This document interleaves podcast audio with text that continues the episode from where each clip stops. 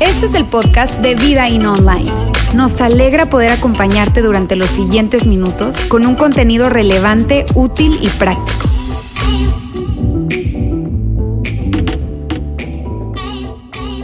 Bien, amigos, hoy estamos entonces en la última pregunta. La quinta pregunta y la pregunta número cinco es la pregunta de las relaciones. La pregunta de las relaciones. Esta es una pregunta que, que es muy importante porque impacta, por supuesto, toda nuestra vida. Ahora déjame decirte algo. Eh, todas las preguntas que hemos visto hasta ahora pueden llegar a ser intimidantes. ¿A qué me refiero con que pueden llegar a ser intimidantes? A que pues son preguntas que de alguna manera pues nos confrontan. Nos confrontan y, eso puede hacer que sea intimidante, que sea incómodo. Y, bueno, la verdad es que tú y yo sabemos la respuesta a la pregunta. Entonces no hay manera, como son preguntas tan clarificadoras, no hay manera de que nos sordiemos. No hay manera de que digamos, no, pues es que no sé. Si tú te haces la pregunta, tú vas a saber la respuesta. Y una vez que tú sabes la respuesta, pues ni modo que no sepas. Entonces, eso te hace a ti y a mí responsables.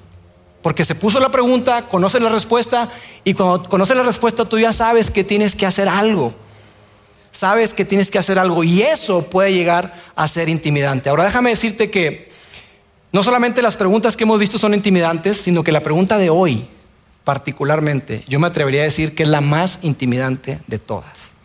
Es la más intimidante de todas y, te, lo, te lo anticipo porque tú y yo vamos a ser tentados a sacarle la vuelta. Tú y yo vamos a ser tentados a, no querernos hacer esa pregunta porque es demasiado demandante. Pero sabes, tú te mereces la respuesta a esa pregunta. Es más, tú necesitas saber la respuesta a esa pregunta. Porque contrario a lo que hemos escuchado y creído, hay un dicho que dice así, que corazón que no ve, o que ojos que no ve, corazón que no siente, en este caso, ojos que no ven, corazón que sí siente. Lo que no sabes no te lastima, no, sí te lastima. Es como, para que me entiendas, es como una persona que dice, ah, mira, yo no quiero saber si estoy mal, yo no me voy a hacer un check-up. No quiero saber, porque mira, si no sé, no va a pasar nada. No, sí va a pasar. Sí va a pasar, más vale que vayas. No, ¿para qué saber? Pues saber para que puedas hacer algo. Y de igual forma esto, lo que tú y yo pretendamos ignorar, si esta, si esta pregunta la hacemos a un lado y no, y no la hacemos, eventualmente nos va a alcanzar. Y tú y yo sufriremos daño. Y sufrirá daño nuestras relaciones, especialmente las relaciones más cercanas. Y por eso estamos hablando hoy de esta pregunta, la pregunta de las relaciones. La semana pasada hablábamos de que todos los que estamos aquí tenemos sueños y tenemos anhelos. Si tú eres casado, tú sueñas y anhelas tener una relación bonita, una relación duradera con tu pareja, quizá envejecer y tener nietos, qué sé yo. Tú sueñas con eso. Responder la pregunta de hoy te va a ayudar a mantener esa relación. Si eres soltero, probablemente tú sueñas y anhelas con, con tener una relación con alguien, hacer la vida junto a otras personas. Bueno, responder la pregunta de hoy te va a ayudar a que tú seas la persona que la persona que estás buscando está buscando. ¿Eh? ¿Cómo dijo? Te va a ayudar a que tú seas la persona que esa persona que tú estás buscando, ella está buscando o él está buscando. Te va a ayudar a que en lugar de que estés cazando, viendo, buscando la persona correcta, te va a ayudar a que tú seas la persona correcta. Y eso, amigos, cambia absolutamente todo. Hacernos esta pregunta tiene muchos beneficios, tiene mucho más beneficios. Mira, me atrevería a decir que esta pregunta es tan poderosa que tiene el potencial de restaurar las relaciones. Así de poderosa es. Tiene potencial de restaurar tu relación con tus padres, con tus hijos, con tus hermanos, con tus amigos. Tiene ese potencial. Así de poderosa es la pregunta. Ahora, algo que hace única a esta pregunta, a diferencia de las demás, es que las demás preguntas, digamos que tienen como un sello de garantía. Y qué padre, ¿no? Pero esta pregunta, no necesariamente. No necesariamente. Porque las demás preguntas, ¿estarás de acuerdo conmigo en que siempre tienen un beneficio? ¿Ser honesto contigo mismo? Pues claro que hay ganancia. ¿Quién se quiere vivir engañando? Nadie. El, hecho de detenerte para preguntarte, oye, ¿qué historia quiero contar? Claro que hay beneficio en eso. El hecho de ponerle atención a la atención que se levanta a tu conciencia, claro que hay ganancia en eso. Tomar decisiones sabias y hacerte la pregunta, ¿qué sabio hacer? Por supuesto que hay un gran beneficio en eso. Ahora, puede que ese beneficio no lo veas en forma inmediata, pero tarde o temprano ese beneficio va a llegar a tu vida. Pero con esta pregunta es diferente. No hay, te digo, un sello de garantía de que tú vas a ganar. Probablemente sí. Tiene muchos beneficios, te decía, y es, y es algo que, puede generar un cierto ruido, pero déjame decirte por qué. ¿Por qué te digo que, que no hay una garantía de que tú vayas a salir ganando? Es muy probable que sí. Pero la razón por la que te digo esto es porque a diferencia de las demás preguntas, esta pregunta tiene que ver no con hacer tu vida mejor, sino con hacer la vida de los demás mejor. Con hacer la vida de alguien más mejor. Y, y mira, estoy convencido de algo, de que si al menos eh, no ves el resultado de tu de ese esfuerzo, ese trabajo, no ves esa, esa cosa tangible. Lo que sí estoy convencido es que responderte, hacerte y responderte esta pregunta puede hacer el mundo mejor. Puede hacer al mundo mejor. Sabes, cuando Jesús estuvo en su ministerio, cuando uno ve las biografías de Jesús y ve su recorrido y lo que él hacía, podemos ver cómo es que él de alguna manera estaba anticipando que algo diferente, algo nuevo vendría. Y que Él vendría para, para cambiar la manera en que la gente se acercaba a Dios, que, Él vendría para reemplazar muchas de las cosas que, los judíos tenían. Pero nadie lo entendió. Porque esos, esas primeras personas que seguían a Jesús, las multitudes, ellos esperaban a una persona que vendría para revolucionar, que vendría para cambiarlo todo, que vendría para restituir nuevamente el reino de Israel. Y sabes que cuando Jesús entró a, Jerusalén, esa, esa última ocasión que él entró a Jerusalén, Miles de personas salieron a las calles a recibirlo y a hacerle fiesta. Y hey, Osana decían y aventaban palmas ahí en, en, las calles. Y se hizo todo un alboroto porque ellos esperaban a ese hombre que finalmente quitaría el yugo de los romanos encima de ellos. Ellos esperaban a un Mesías reinante, ellos esperaban a, a un libertador, ellos esperaban a una persona que vendría a volver a poner y establecer las cosas tal como eran antes de que llegaran los romanos. Pero ellos no entendieron las intenciones de Jesús. De hecho, sus discípulos tampoco las entendieron. Y la noche que Jesús fue arrestado, la noche que Jesús fue entregado, Jesús les trajo claridad de cuáles eran sus intenciones. En esa cena que está ahí, Jesús les dice algo, les dice algo que, que vino para, para sacarlos de onda completamente porque ellos no estaban entendiendo qué era lo que Jesús quería hacer y, qué, cuál era la pretensión de Jesús. Pero Él les dice, miren, ¿saben qué? De entrada, déjenme decirles que me voy a ir. ¿Qué? Me voy a ir, pero no los voy a dejar solos. Les voy a enviar a alguien y ¿de qué está hablando Jesús? ¿Y por qué se iría ahora? Si las cosas van tan bien, todo va caminando sobre ruedas, ¿por qué moverle? Ahora, para ellos era un gran problema que Jesús dijera que se iba. ¿Por qué? Porque mira, Jesús tenía enemigos definitivamente, pero algo que, ayudaba era que Jesús siempre estaba rodeado de personas y las personas representaban protección. No Jesús, no gente. Si no hay gente, no hay protección. Entonces para ellos era un gran problema. Pero Jesús le dice unas palabras, unas palabras que, que vinieron para cambiarlo todo y vinieron para sacudir su vida.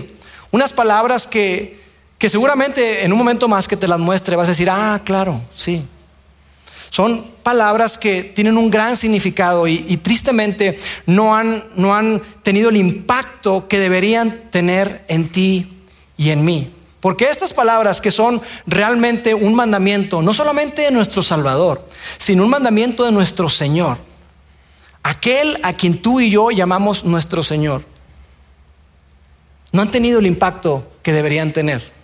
Y es que estamos tan familiarizados con estas palabras, las hemos vuelto tan, tan comunes que pareciera que, que no tienen el impacto que deberían tener, no tienen el peso que deberían tener. No somos movidos a la acción a través de estas palabras cuando deberíamos de.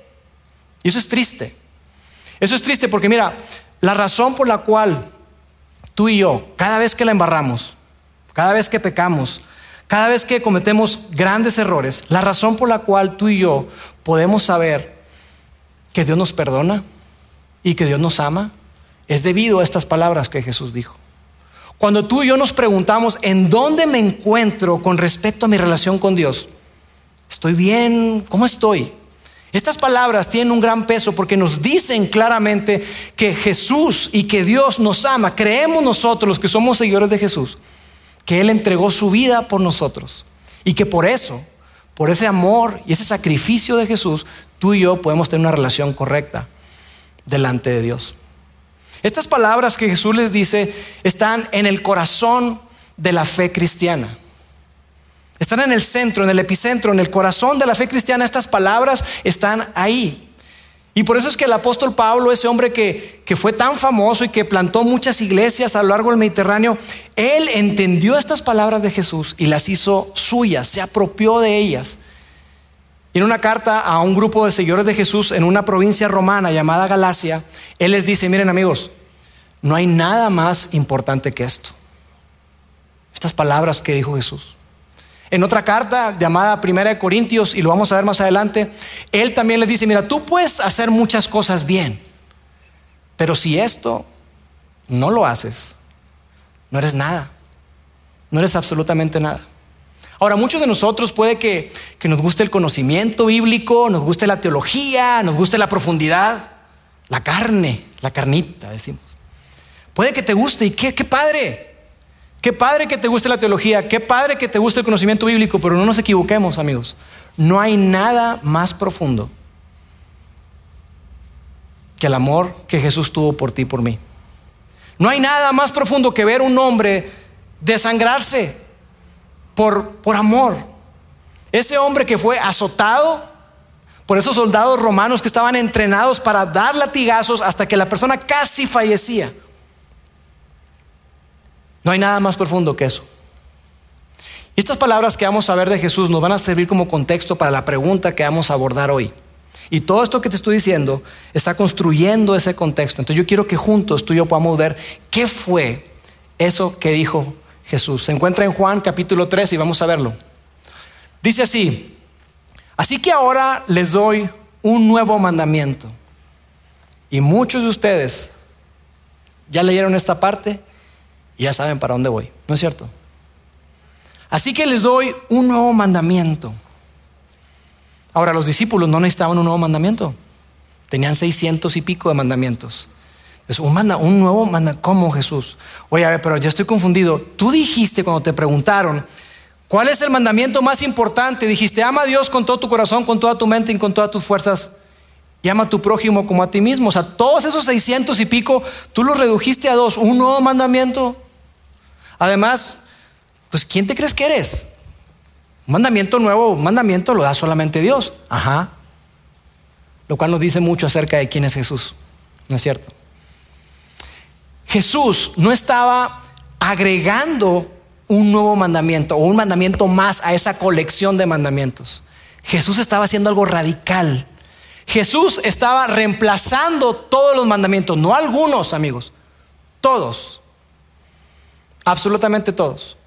Y sabes, te decía ahorita que, yo veo que, estas, estas, palabras y este mandamiento de Jesús no, no ha golpeado o no ha llegado al cimiento de nuestro corazón como debería. ¿Y sabes por qué creo? Porque muchos de nosotros creímos o se nos enseñó que ese mandamiento de Jesús era uno adicional. Están los diez mandamientos, no mates, no adulteres, no robes, no esto. Y lo que vamos a ver. Pero sabes, eso no es. Todos los mandamientos están encapsulados ahí. Él estaba reemplazando todos los mandamientos. Vamos a ver qué es lo que dice. Les doy un nuevo mandamiento. Ámense unos a otros. Por esta onda de amarse, poner algo nuevo. Definitivamente no era algo nuevo. Y cuando le está diciendo ámense, en el original la palabra amar implica acción, no sentimiento. Él no está diciendo, amigos, les doy un nuevo mandamiento, sientan maripositas en el estómago por los demás. No, no, no, no, no. No, no, no. No está diciendo sientan. Está diciendo actúen, amen, acción. Eso es lo que él está diciendo. Entonces dice, un nuevo mandamiento les doy, ámense unos a otros. ¿Qué es lo nuevo? Y aquí está, continúa y dice, ámense unos a otros tal como yo los he amado, ustedes deben amarse unos a otros. Así como yo los he amado, es la manera en que ustedes deben amarse los unos a los otros. Amigos, lo que Jesús estaba haciendo era colocarse a sí mismo como el estándar de lo que es el amor. Se estaba colocando como el estándar bajo el cual tú y yo debemos de medir nuestro comportamiento. Él se estaba colocando como el estándar. Ahora, para ti, para mí, cuando escuchamos esto, tal como yo los he amado, pues obvio, después de la muerte y la resurrección de Jesús, tú ves hacia atrás y dices tú, claro, ¿cómo nos amó Jesús? Entregó su vida por nosotros. Pero para ellos, en ese momento, para los discípulos, eso todavía no ocurría. Entonces ellos podían conectarlo con lo que Jesús había hecho con ellos en los tres años que tenía caminando junto a ellos. Y yo imagino que, para ellos era algo muy, pero muy personal. Yo supongo que, por ejemplo, un Mateo podía llegar y Jesús decirle, Mateo, ¿te acuerdas del día que nos conocimos, Mateo? ¿Te acuerdas en qué andabas? Sí, definitivamente sí, Señor. Yo me acuerdo que, pues yo era, era un recaudador de impuestos. Y nadie quería tener nada que ver conmigo. De hecho, la gente decía pecadores y recaudadores de impuestos. Y ese era yo. Ajá. ¿Te acuerdas de eso? Claro que sí me acuerdo, Señor. ¿Y te acuerdas lo que, lo que te dije, Mateo? Sí. El día que me conociste me invitaste a seguirte. Nadie nunca me había invitado a seguirle, al contrario, me veían y, me sacaban la vuelta, pero tú me invitaste a seguirte. Exactamente. Eso es lo que yo quiero que tú hagas con todas las personas que conoces, Mateo. Esa gracia que recibiste de mí, ese perdón que recibiste de mí, ese amor que recibiste de mí, yo quiero que tú lo extiendas a las demás personas. Y Jesús pudo ver a la cara a cada uno de sus discípulos, a Pedro, a Simón, a Juan, a Judas, y les pudo haber dicho, oye, ¿qué onda contigo? ¿Qué onda contigo? ¿Te acuerdas? ¿Te acuerdas? ¿Te acuerdas? ¿Te acuerdas? Y para ellos era suficiente. Jesús todavía no moría. Jesús todavía no moría en la cruz. Y la pregunta es, ¿y tú? ¿En qué andabas cuando recibiste la invitación de seguir a Jesús? ¿En qué andabas? Probablemente estabas en una relación fuera de matrimonio. Probablemente estabas en una adicción que no podías dejar. Probablemente tú estabas eh, siendo corrupto, dando moches o recibiendo moches. Bueno, vamos a llamarle más fancy. Comprando facturas y vendiendo facturas. ¿En qué, ¿En qué andas? ¿En qué andabas y en qué andas? ¿Y sabes qué? Que a pesar de todo eso en lo que tú andas y yo ando, Dios nos ama y Dios nos perdona y Dios nos extiende su gracia. Así que yo no, yo también, yo ninguno de nosotros tenemos ninguna excusa para no extender gracia, para no amar, para no perdonar, para no dar una segunda, tercera o cuarta oportunidad a las personas. Ninguno de nosotros tiene excusas. Yo imagino a Jesús diciéndole, muchachos, yo sé que ustedes pueden conectar esto que les estoy diciendo de que ámense los unos a los otros tal como yo los he amado y lo pueden conectar con lo que yo he hecho por ustedes, pero les digo una cosa, no han visto nada. No han visto nada porque mañana yo voy a dar mi vida por ustedes y por mis enemigos. Mañana mi cuerpo golpeado, desfigurado, todo ensangrentado. Va a ser la muestra más grande que ustedes van a tener de que yo les amo de que yo verdaderamente les amo. Y por eso es que Jesús después dice lo siguiente que es súper poderoso. De este modo todos sabrán que son mis discípulos, si se aman los unos a los otros. De esta forma, sabes que la cualidad única y distintiva de un seguidor de Jesús es la forma en la que ama. Es el sello distintivo. Es la marca. Cuando una persona ve a un seguidor de Jesús o escucha que alguien es seguidor de Jesús, en lo que debe asociarlo es no en lo que me dijeron a mí. Ah, entonces tú no fumas, no bailas, no tomas, eres un aburrido. No. ¿Por qué la gente asocia a un seguidor de Jesús con eso? Cada vez que alguien escucha la palabra seguidor de Jesús, ¿sabes con qué lo debe conectar? Esa persona ama increíblemente. Esa persona da su vida por otros. Esa persona recorre la mía extra. Esa persona se desgasta por otros. Esa persona ama. Mira, esa gente, no sé, a veces veo y digo, a los están medio locos, pero aman. Híjole. Y sabes, esto contrasta con lo que tú y yo hemos crecido, con lo que se nos ha enseñado, con lo que hemos creído y aprendido. que la marca de un seguidor de Jesús es una persona que va a la iglesia todos los domingos. Que la marca de un seguidor de Jesús es una persona que, que va al catecismo y que hasta enseña catecismo. Que la marca de un seguidor de Jesús es una persona que, que, ofrenda y que da en la iglesia. Que la marca de un seguidor de Jesús es una persona que, que conoce mucho de la Biblia. Y amigos, no estoy diciendo que esté mal. Eso no está mal, por supuesto que es bueno venir a la iglesia a congregarse, es bueno dar porcentualmente, es bueno eh, eh, eh, enseñar a otras personas, es bueno tener conocimiento bíblico, claro que sí. Pero nuestro sello, lo que nos debe distinguir, con lo que la gente lo debe conectar y asociar, es con el amor que tenemos por las demás personas.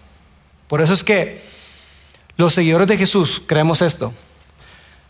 Los seguidores de Jesús demostramos nuestra devoción a Dios poniendo primero a la persona que tenemos al lado. Tú y yo demostramos nuestra devoción a Dios no por los versículos que leemos, no por los planes bíblicos que terminas, no si vienes o no a la iglesia, nuestra devoción a Dios la demostramos, no mirando hacia arriba, lo cual es bueno, pero mirando a los lados, a la gente que tienes a tu alrededor. Esa es la manera en que tú y yo demostramos nuestra devoción a Dios. Y me encanta que Jesús no utilizó la credencial del Mesías, no utilizó ese speech que pudo haber utilizado con toda autoridad, decirle, hey, déjenme decirles una cosa, este es un nuevo mandamiento que les doy, y más vale que lo sigan. Sí saben quién soy, ¿verdad? Sí saben quién soy. Han visto mis milagros, ustedes saben quién soy. Más vale que los hagan, ¿eh? Jamás. Jamás Jesús no utilizó esa credencial.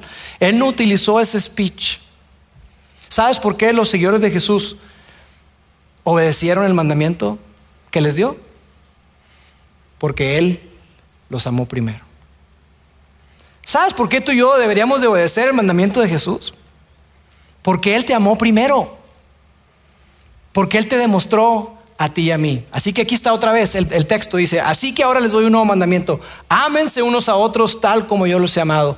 Ustedes deben amarse unos a otros. Y amigos, Hacer esto es mucho más demandante.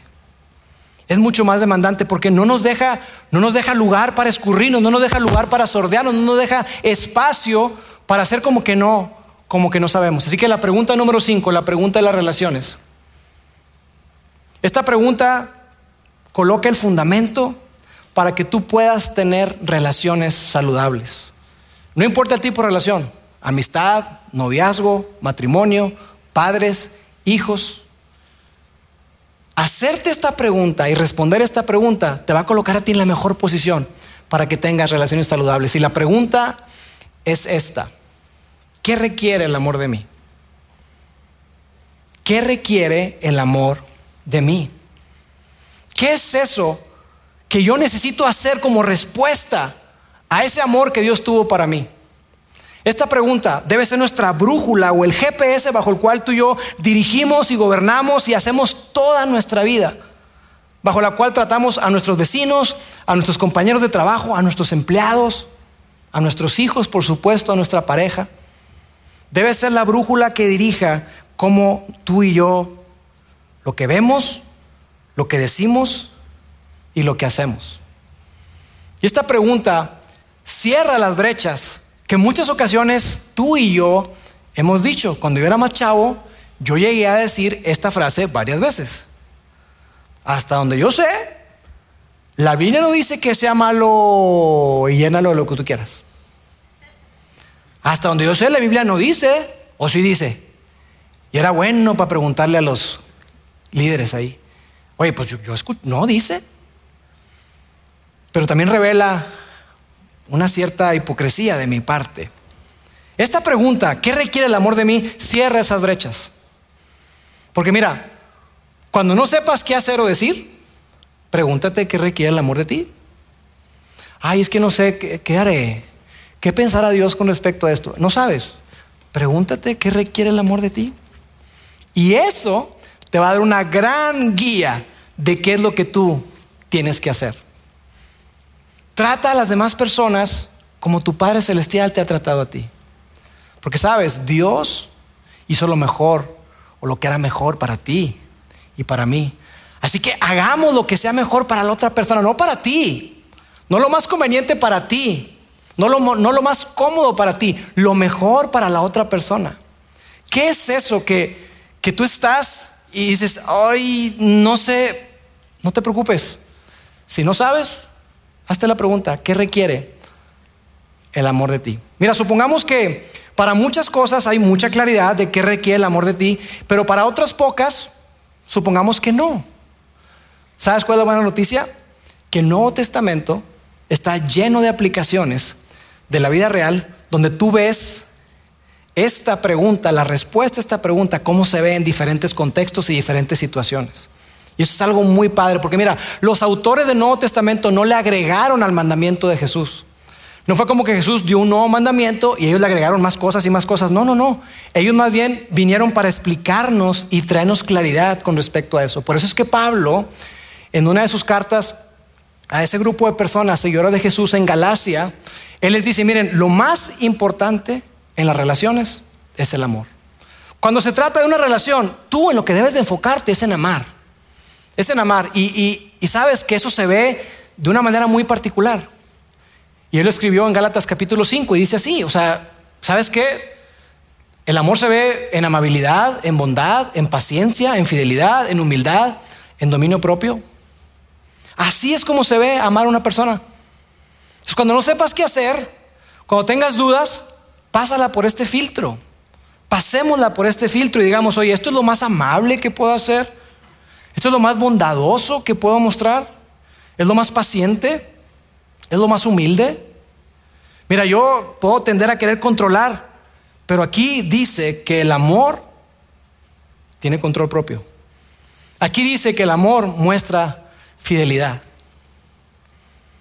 Cuando no sepamos qué hacer o decir, preguntémonos, ¿qué requiere el amor de mí? Y así es como se ve. Estas son algunas de las cualidades. Pablo continúa ampliando todo eso en otra carta que escribió a los Corintios, a un grupo de seguidores de Jesús en una ciudad llamada Corinto, en un capítulo que se le conoce como el capítulo del amor, 1 Corintios 13. Muchos de ustedes probablemente lo han escuchado en las bodas, porque es típico en las bodas que se pone ese, ese pasaje, 1 Corintios capítulo 13, pero ese no está dirigido a los, a los novios. Es una descripción del amor en todo tipo de relaciones. Así que aplica para ti y para mí, con nuestros hijos, con tu suegra, con el suegro, aplica. Y dice que el amor es, es paciente, que el amor es bondadoso, que el amor eh, eh, no es egoísta, no es fanfarrón, no es creído, no es orgulloso. Y después dice esto, el amor no deshonra. El amor no deshonra, el amor no hace nada indebido, el amor no hace nada de lo que después tú dices, ay, me arrepentí, hice lo más amoroso, pero estoy arrepentido. No. El amor no deshonra, el amor no avergüenza, el amor no hace nada indebido. Y continúa Pablo ampliando, diciendo que el amor todo lo espera, todo lo cree, todo lo soporta. Y también dice que el amor protege. El amor protege la relación. El amor lucha por proteger la relación. Yo no sé cómo esté tu matrimonio hoy. Yo no sé cómo esté tu relación con, tu pareja, no, no, no sé cómo esté tu relación con tus padres. Pero sabes, de acuerdo a Pablo, el amor lucha por proteger la relación. Yo escucho personas que se sacan conmigo y me dicen, no, es que mira, mi relación así, ya y, y yo eh, quiero esto y quiero lo otro. Ajá. Y yo con tristeza los veo a la cara y les digo, yo no veo que tú estés protegiendo tu relación. Dices que para ti es súper importante esa relación, que es más, es tu relación más importante, pero lo que yo veo es que tú no estás siendo congruente. Yo no veo que tú estés protegiendo la relación. El amor protege la relación. No, lo que pasa es que ella quiere que yo ya no me junte con mis amigos, pero yo no los voy a dejar por nada, ¿eh? Es que ella, sí, o sea, sí a veces hacen que yo me ponga hasta atrás y todo, ¿verdad? Este, pero, y quiere que ya no me junte con ellos. No, yo no. Es una relación muy importante para mí. Pero no me está diciendo que tus, tu pareja no. Sí, por eso, pero no está protegiendo la relación. El amor protege. El amor protege la relación. Por eso yo creo, amigos, que esta pregunta, ¿qué requiere el amor de mí? Es para los valientes. Y tú y yo somos invitados por Dios a ser valientes. Porque piensa por un momento esto. ¿No te gustaría, acaso, en lugar de decir, ay, no, qué flojera esa pregunta está bien incómoda, no, yo no. ¿No te gustaría que las personas con las que tú interactúas, especialmente las que tienes más cercanas, se hicieran la pregunta? Que fueran valientes y que se hicieran la pregunta y dijeran, oye, ¿qué requiere el amor de mí cuando trato con Pete? ¿Qué requiere el amor de mí cuando trato con Alfonso? ¿Qué requiere el amor de mí cuando trato con mi esposa, con mi ¿Qué requiere el amor de mí? ¿No te gustaría eso? Yo estoy seguro que sí. Y mira, si eres un seguidor de Jesús, la pregunta también se puede escuchar, ¿qué requiere mi Señor de mí? ¿Qué es lo que me pide mi Señor de mí? Y probablemente para ti, que hoy nos estás viendo, probablemente signifique que terminando este mensaje, tú te levantes de ese sillón y vayas a la cocina y le pidas perdón a tu esposa. O le pidas perdón a tu esposo. Probablemente signifique que tú tengas que levantar el teléfono, tu celular, y mandes un mensaje por WhatsApp diciendo, ¿sabes qué? Perdóname. Porque sabes, probablemente tú, ante esa situación particular que tú estás viviendo, tú tienes la razón. Tú tienes la razón. Tú eres la persona ofendida. Pero dime cuántas veces la razón ha solucionado una relación. Nunca. Nunca. La humildad sí. El dar el primer paso sí. El perdonar sí. El estar dispuesto a sacrificar sí. Pero no, yo me, yo me anclo y me, yo tengo la razón. Y como yo tengo la razón, que ella venga, que él venga. Mm, mm, mm, Detengámonos a preguntarnos, ¿qué requiere el amor de mí? Mira, hay muchas cosas que, que yo veo, yo leo con respecto a la vida de Jesús, con respecto a, a cosas que Él plantea, a cosas que veo en la Biblia, y hay cosas de las cuales yo no tengo absoluta claridad, definitivamente. Pero cuando se trata del amor, yo siempre sé lo que el amor requiere de mí. Siempre. Siempre. Y si Jesús dijo que en esto van a conocer todos que soy su seguidor, para mí, amigos, eso es más que suficiente.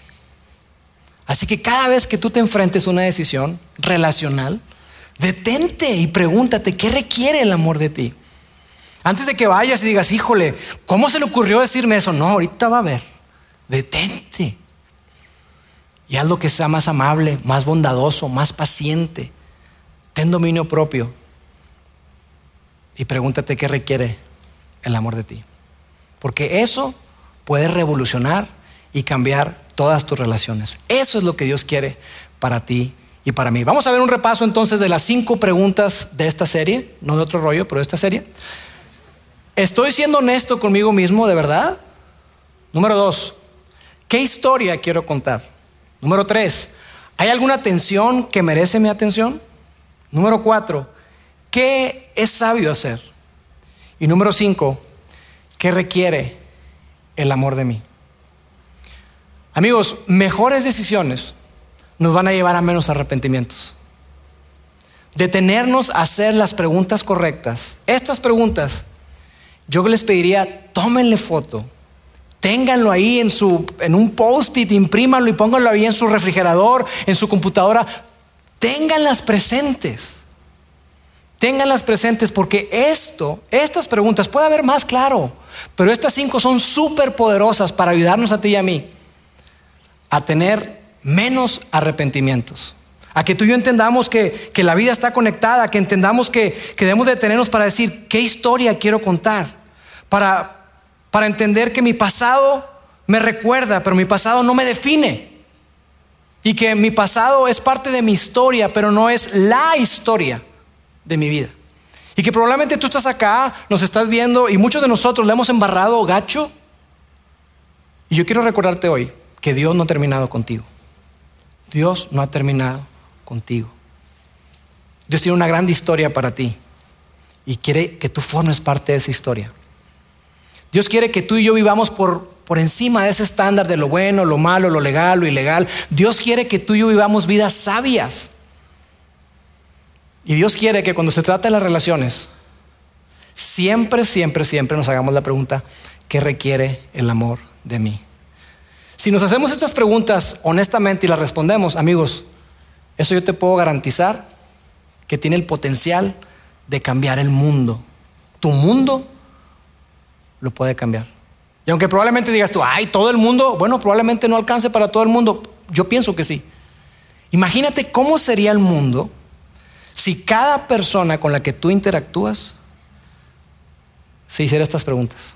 Si cada persona con la que tú interactúas que toma decisiones, dijera, espérame, ante esto que voy a hacer con Lauro, ¿qué requiere el amor de mí? ¿No sería diferente? Yo creo que sí. Miren, vamos a terminar de una manera diferente un poquito. Vamos a, a tomar un tiempo donde, donde la banda va a pasar y van a, van a cantar una canción que es muy especial y que habla acerca de, de lo que Dios es capaz de hacer cuando transforma nuestras vidas. Así que mientras nosotros escuchamos a la banda, yo quiero que tú lo conviertas en algo para celebrar y algo que pueda ser una oración para ti. Oramos y terminamos. Padre, te doy gracias. Gracias Señor porque hoy a través de esta manera sencilla, tú nos recuerdas que nos amaste primero y que tú nos amaste de tal manera que vino a revolucionar y a cambiar las relaciones entre los seres humanos. Y que Padre, que tú quieres que nosotros seamos personas valientes, no solamente que nos detengamos a hacer la pregunta, sino que la respondamos honestamente y que actuemos en consecuencia. Señor, ayúdanos a vivir siempre con la pregunta enfrente, ¿qué requiere el amor de mí? En mi relación con mis hijos, ¿qué requiere el amor de mí? En mi relación con mis padres, ¿qué requiere el amor de mí? En mi relación con mi suegro, con mi suegra, ¿qué requiere el amor de mí? Con la gente que tengo, no solamente cerca, sino esa gente que veo en la calle, esa gente que está batallando con su auto, esa gente que está batallando con, con alguna situación en casa. Y que es fácil pasar de lado, voltear la cara, sordearnos. Padre, no permitas que eso sea nuestra manera de vivir, al contrario, que vivamos siempre con esa pregunta enfrente, ¿qué requiere el amor de mí? Tú diste todo lo que el amor requirió de ti. Y por eso hoy estamos aquí. Te damos gracias. En el nombre de Jesús. Amén. Sigue conectado a los contenidos de Vida In Online a través de nuestro sitio web y de las redes sociales. Muy pronto estaremos de vuelta con un nuevo episodio.